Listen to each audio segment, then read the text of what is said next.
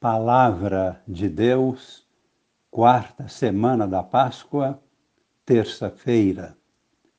Amigos e irmãos, participantes da vida nova em Cristo, no coração de Maria. Em nossas reflexões, durante a terceira semana da Páscoa, meditamos sobre o grande fenômeno da expansão da Igreja entre os judeus, com numerosas conversões e formação de comunidades cristãs na fé. Agora, na quarta semana da Páscoa, vamos contemplar a expansão da Igreja entre os pagãos. Na primeira leitura de hoje, temos o relato da fundação da Igreja de Antioquia. Esta comunidade eclesial é de fundamental importância para toda a Igreja.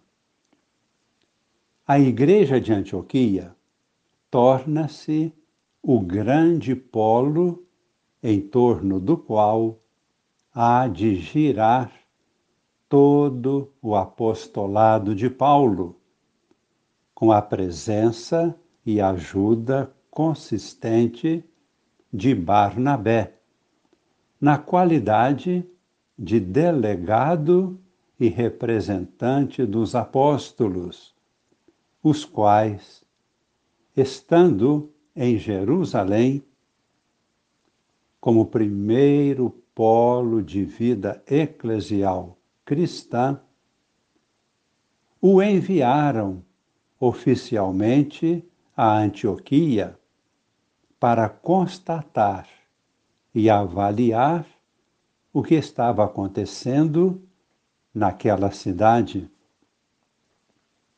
Barnabé mantendo-se fiel a Pedro e os demais apóstolos que estavam em Jerusalém, era fiel também a Paulo, que iniciava sua missão de apóstolo dos gentios. Barnabé era de grande vigor missionário e caracterizava-se por uma exuberante criatividade. Em Antioquia, os discípulos de Jesus foram denominados de cristãos pela primeira vez.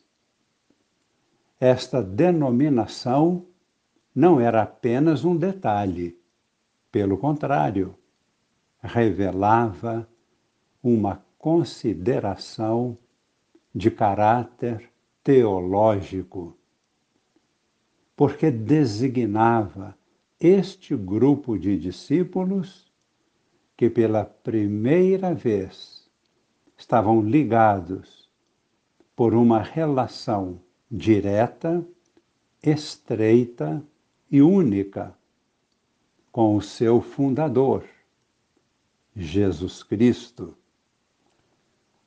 Ouçamos agora a leitura dos Atos dos Apóstolos, capítulo 11, versículos de 19 a 26.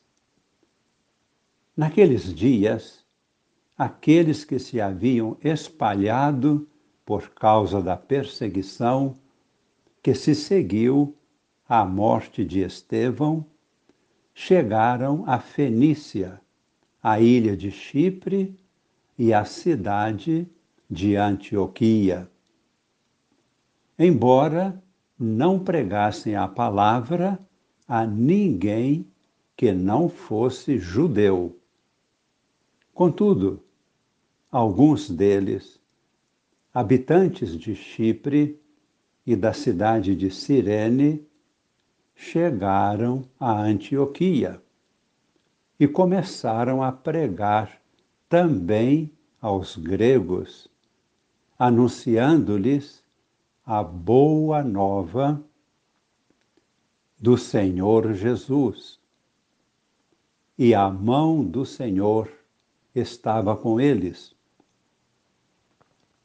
Muitas pessoas acreditaram no Evangelho e se converteram ao Senhor.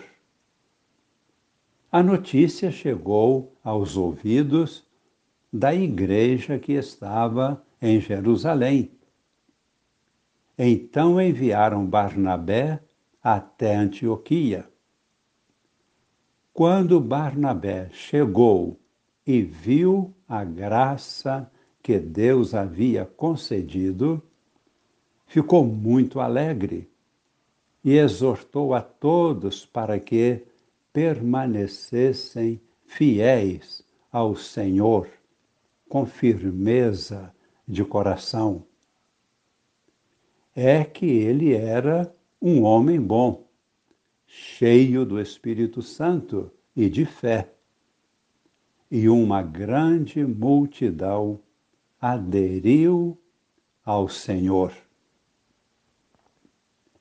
Então Barnabé partiu para Tarso à procura de Saulo.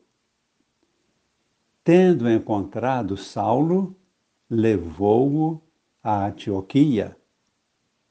Passaram um ano inteiro trabalhando juntos naquela igreja e instruíram uma numerosa multidão.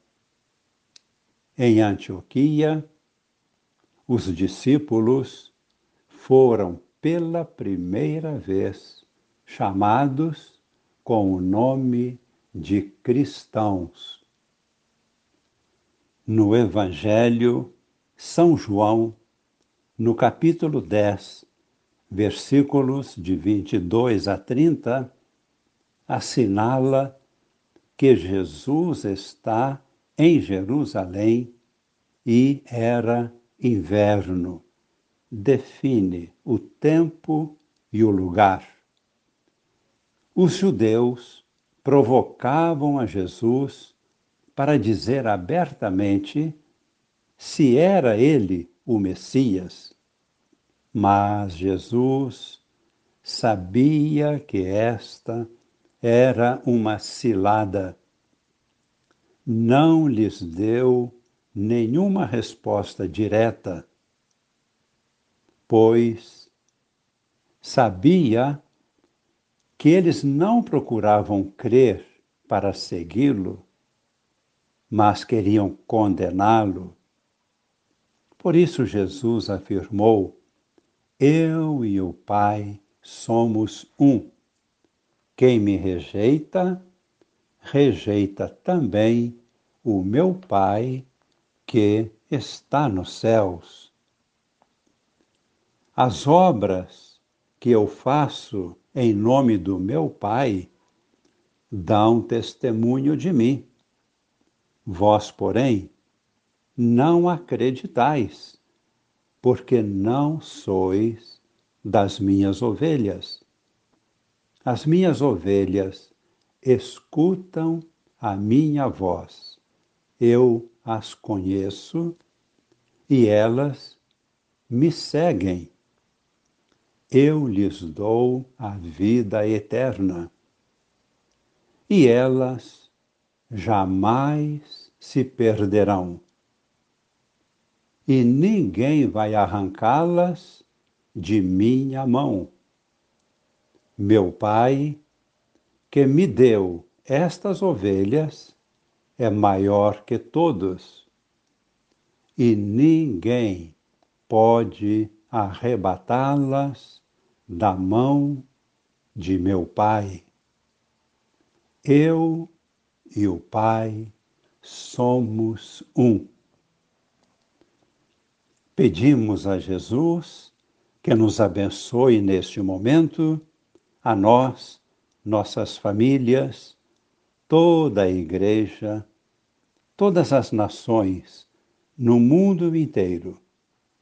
Desça sobre nós e permaneça para sempre a bênção de Deus Todo-Poderoso, Pai e Filho e Espírito Santo. Amém.